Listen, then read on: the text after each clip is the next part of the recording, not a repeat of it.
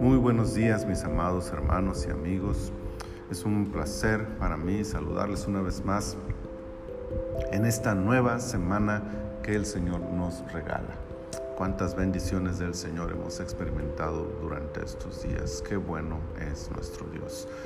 Estamos iniciando esta semana con el día lunes 27 de septiembre del año 2021 y estamos terminando la temporada 7 con el episodio 16 de esta temporada.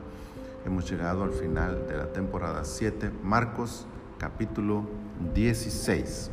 Quiero leerles el versículo 14 que dice, Finalmente se apareció a los once mismos, estando ellos sentados a la mesa, y les reprochó su incredulidad y dureza de corazón, porque no habían creído a los que le habían visto resucitado.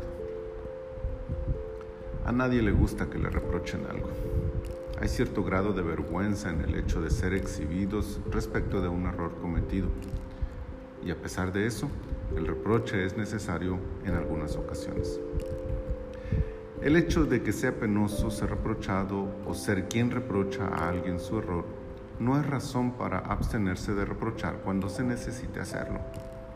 Por el contrario, no hacerlo traería muchos más terribles consecuencias, por lo que sin importar lo penoso que sea para unos y otros, es necesario pasar por el proceso.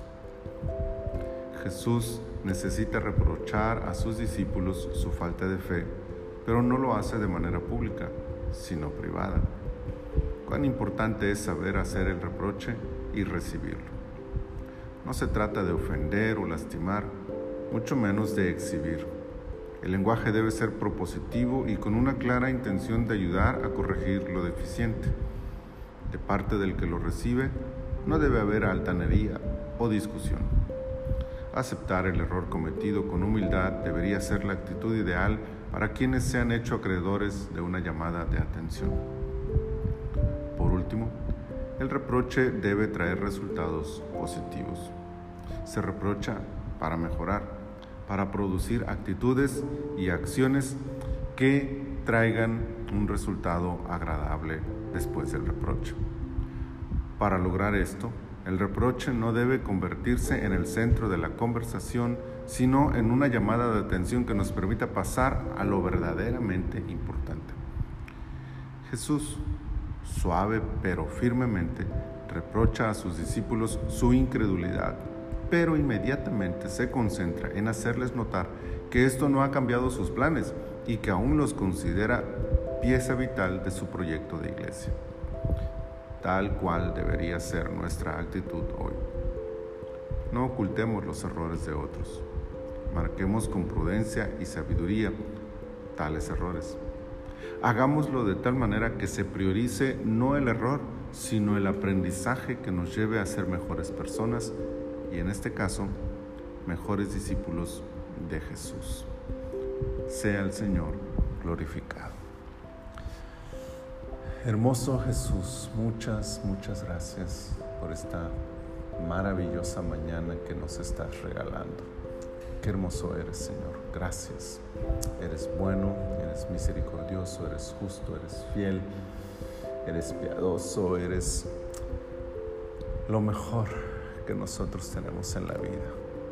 Gracias Señor. Te adoramos con todo nuestro corazón.